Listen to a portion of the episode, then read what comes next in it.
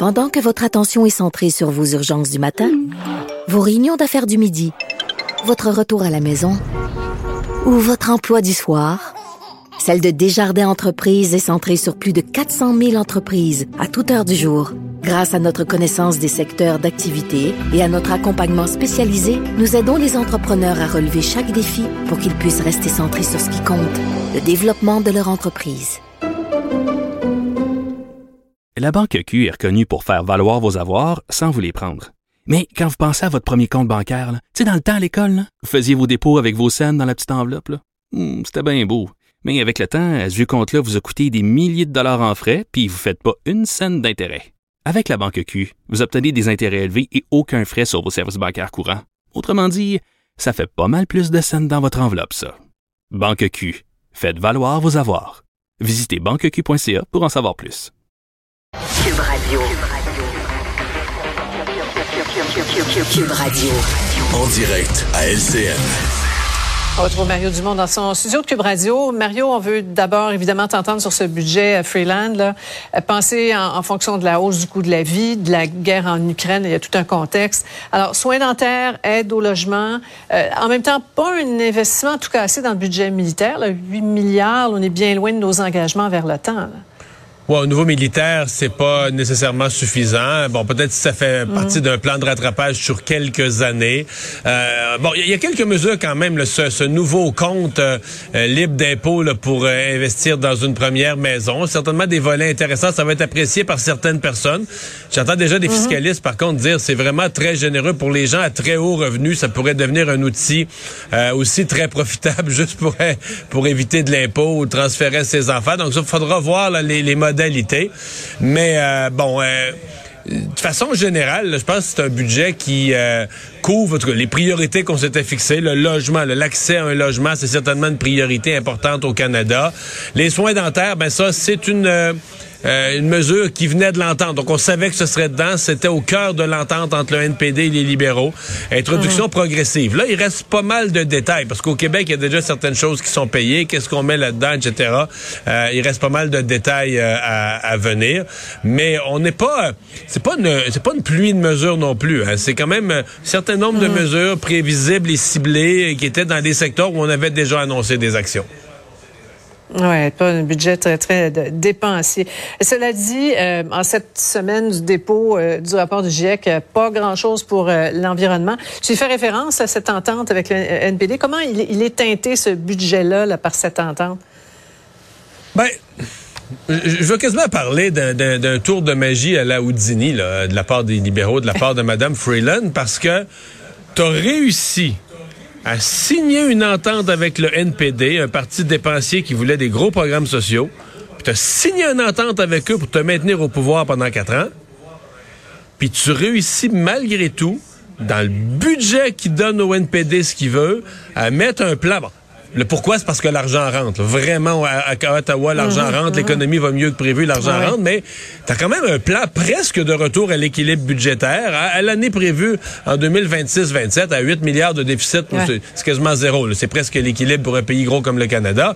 Donc, euh, tu fais presque taire les conservateurs. Donc, dans le même budget, tu donnes euh, tout le nanan voulu pour le NPD en clouant le bec aux conservateurs sur la question des finances publiques. Moi, je, donne quasiment à Mme Freeland euh, la médaille à Houdini, le, plus grand magicien de tous les temps.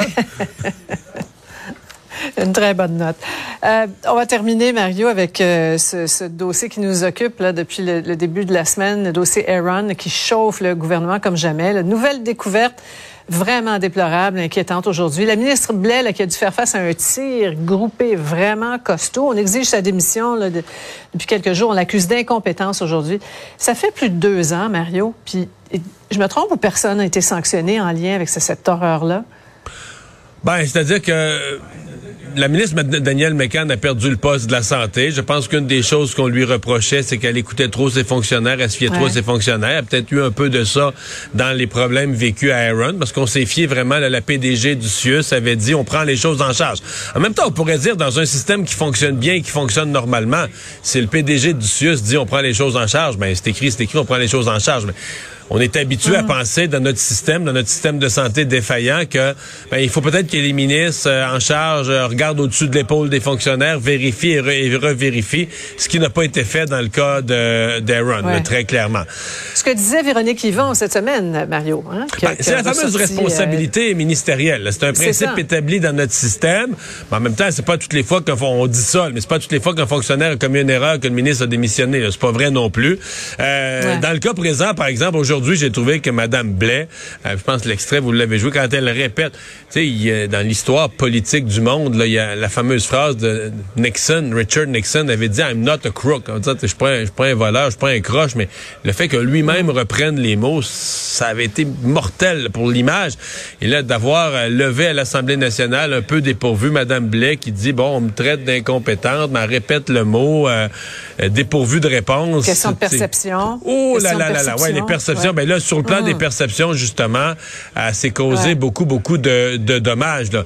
Et il va, Mm. la CAQ là-dessus qui a l'air vraiment sur la défensive, c'est quand les libéraux t'accusent d'incompétence, mais c'est eux là, qui ont laissé les CHSLD dans un état déplorable. Il y aurait peut-être eu quelque chose à, à répliquer, mais on sent le gouvernement cette semaine très, très, très affecté euh, par ces révélations-là et par les attaques qui viennent de l'opposition. Ouais, et il y a une partielle qui s'en vient et euh, Lundi, oui. quel effet tout ça va avoir lundi. Ouais. Merci beaucoup Mario, on se retrouve demain. Au revoir. Alors, Carl, euh, dans les autres choses qui sont apparues dans l'actualité aujourd'hui, il y a des sources là qui commencent à pointer vers un, soldat euh, russe, vers un individu dans le dossier des massacres qui sont survenus à Boutcha. Oui, voilà des euh, activistes ukrainiens qui ont révélé que ce serait Azatbiek Omurbekov, le lieutenant-colonel qui est à la tête de cet escadron de la mort qui aurait fait euh, beaucoup de morts et de meurtres parmi les civils dans la ville de Boutcha. Euh, donc, les activistes ont non seulement identifié le, dit euh, lieutenant-colonel qui est un haut gradé de puis euh, on s'est décoré de l'armée russe, évidemment. Euh, mais on a aussi euh, dévoilé son adresse personnelle, son courriel et son numéro de téléphone. J'ai l'impression qu'il va pas répondre pour l'instant, mais on l'a doxé en bon français. Euh, et donc, euh, l'Ukraine a également dévoilé une liste des soldats qui étaient membres de cette unité-là, la 64e brigade des fusiliers motorisés de l'armée russe.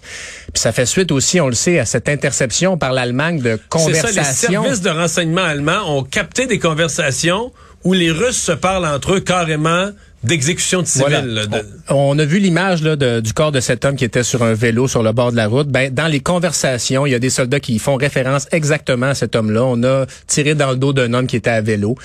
Euh, donc la pression qui va qui va augmenter. Mais bref, un nom, Azatbiek Omurbekov, qui serait le lieutenant général responsable de cette unité-là, l'escadron de la mort. qu'on a commencé dans les médias euh, à, à qualifier. En français, ça sonne solide, le, boucher de Le boucher de ouais. ouais. Carl, merci. Merci à vous d'avoir été là. Rendez-vous demain, 15h30 pour une autre émission. Ce sera notre dernière de la semaine avant le week-end. Sophie Durocher s'en vient. Bonne soirée.